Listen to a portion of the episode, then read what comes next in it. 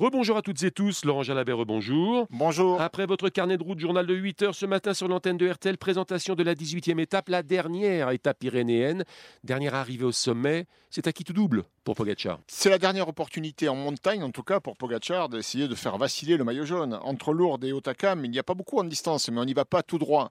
Euh, les coureurs iront chercher les pentes difficiles du col hors catégorie, le col d'Aubisque une descente technique qui les amènera au pied d'un col inédit sur le tour, le col de Spandel, avec ses petites routes très escarpées et une descente là aussi piégeuse, et la montée finale sur Otakam qui a toujours réservé de belles surprises. Oui, c'est une dernière étape, euh, troisième jour d'affilée en haute montagne. Euh, une dernière étape pyrénéenne, euh, alors que les coureurs sont sur la réserve, qui peut peut-être changer la donne. On verra. En tout cas, nous avons vécu deux premières journées pyrénéennes folles, avec un rythme effréné et des attaques à tout va.